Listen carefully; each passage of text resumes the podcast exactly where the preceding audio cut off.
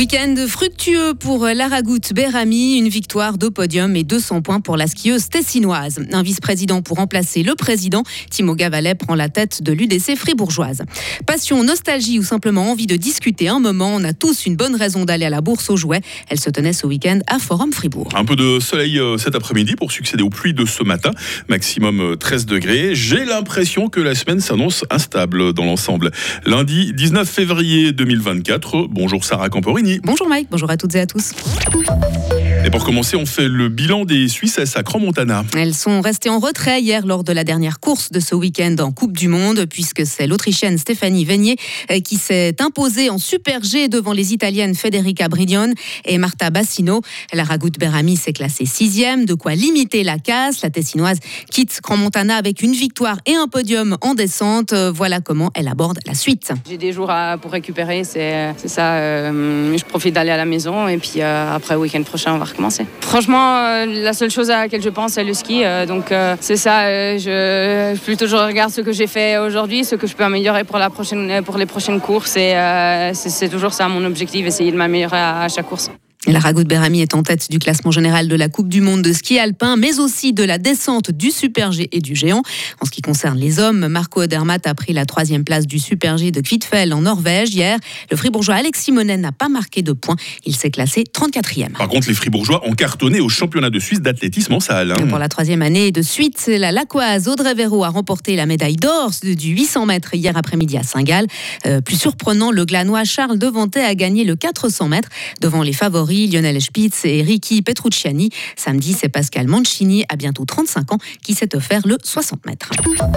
Un nouveau président pour l'UDC Fribourg. Timon Gavalet succède à Christophe Blaumann. La passation de pouvoir a eu lieu vendredi sous le tilleul de la place de l'Hôtel de Ville à Fribourg. Président depuis 2018, Christophe Blaumann se félicite d'avoir trouvé la bonne personne pour lui succéder. Timon Gavalet connaît bien l'UDC. Il était membre des jeunes UDC suisses dans le comité. Il a la vice-présidence depuis deux ans maintenant au niveau de l'UDC Fribourg.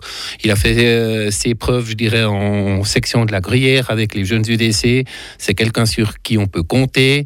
C'est quelqu'un qui a un bon parcours et euh, qui a toute euh, la reconnaissance des membres du bureau et du comité directeur pour reprendre cette fonction. Christophe Bloman va maintenant se tenir à disposition de son parti. Les délégués de l'UDC Fribourg doivent encore valider la nomination de Timon Gavalet, 24 ans, lors de leur assemblée le 28 février prochain. Des petites voitures, des trains miniatures ou encore des poupées anciennes. Des jouets, il y en avait par milliers ce week-end à Forum Fribourg à l'occasion de la troisième édition de la bourse aux jouets, la plus grande du pays. 1500 personnes sont venues découvrir ces objets d'un autre âge et quelques-uns, euh, quelques-unes nous expliquent les raisons de leur venue. C'est des gens qui continuent à vivre dans le fantasme du jouet. C'est le jouet avec lequel ils ont joué quand ils étaient tout petits.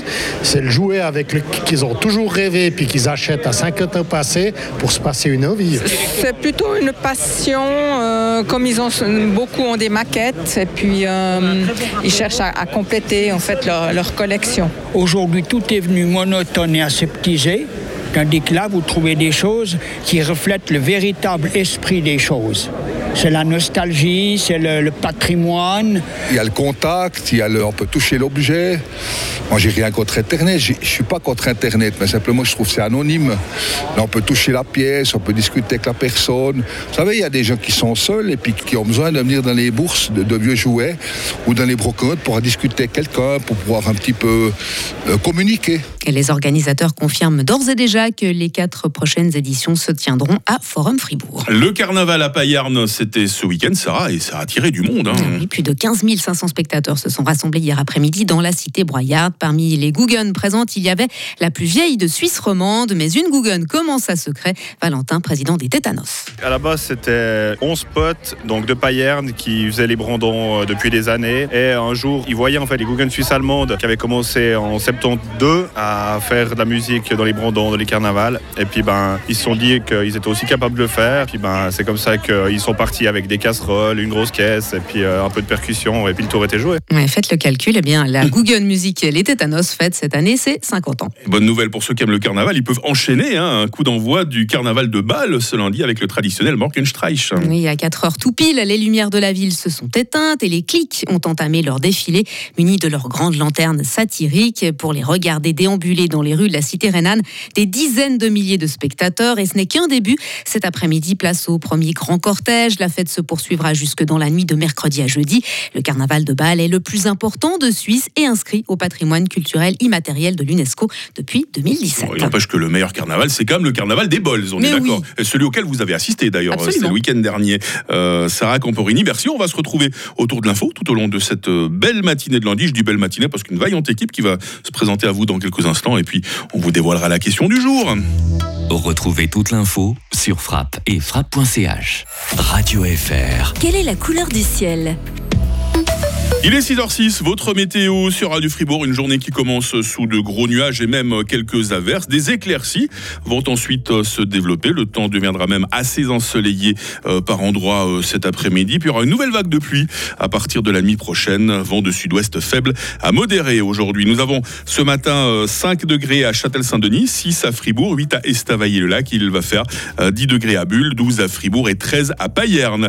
Demain, ce sera le même schéma météo. La matinée une amélioration par l'ouest par la suite. Il fera au maximum 13 euh, degrés, au minimum 5 degrés.